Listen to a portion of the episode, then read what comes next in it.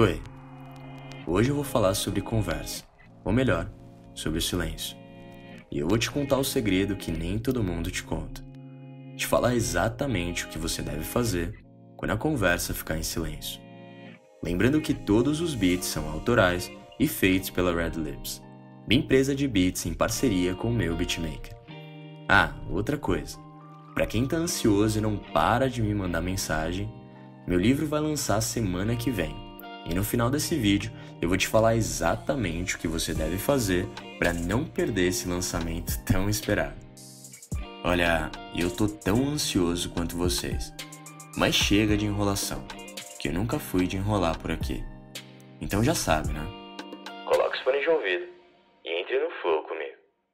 Eu já fiz alguns vídeos sobre conversa, mas eu vivo recebendo uma dúvida que chega até a me intrigar. Como não deixar a conversa morrer? Ou como lidar com aquele silêncio constrangedor? Ei, ei, eu tô falando com você.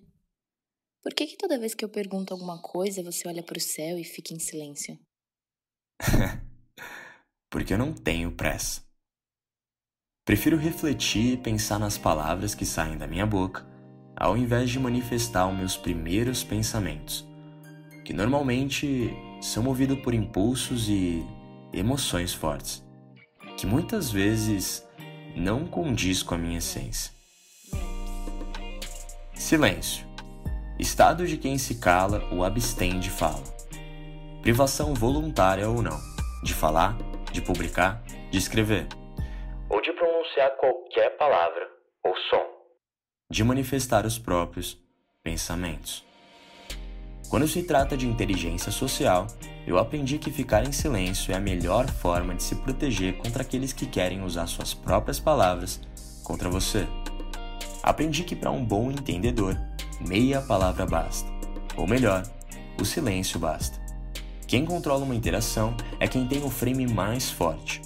Quem controla uma conversa é quem escuta, não quem fala. Falar é bom, mas ouvir em silêncio basta. Basta ouvir e absorver toda a informação que uma pessoa te entrega de mão beijada. Quem fala, entrega. Quem escuta, absorve. Quem absorve, não tem desculpa de falta de assunto. Mas aí, por que teme tanto? Por que o silêncio te assusta? Voltamos à sedução. Interação entre homem e mulher. Por que teme o silêncio? O que não quer que ela descubra? O que não quer que ela perceba? O silêncio dá a possibilidade de prestar atenção, não se distrair com estímulos externos, fazendo ela olhar no fundo do seu olho e enxergar tudo.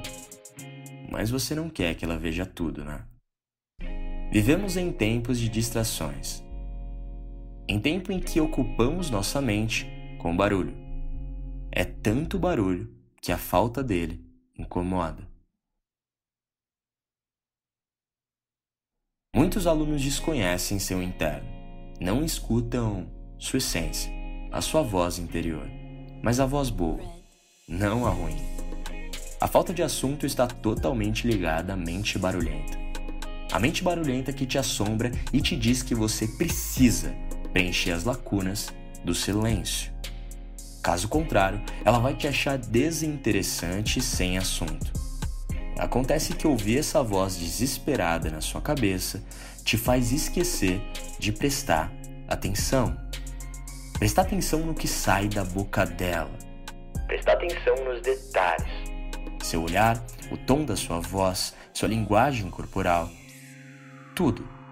O silêncio te dá a capacidade de observar de forma apurada observar de forma apurada cada detalhe dessa mulher. Mas Fê, eu amo falar. Olha, eu também, mano. Mas hoje eu falo o necessário. Não o que eu quero, mas o que precisa ser dito. Hoje eu não evito o silêncio. Eu preciso dele. Quer saber o que falar quando a conversa ficar em silêncio? Nada. Não diga nada. Não tenha pressa de continuar a conversa.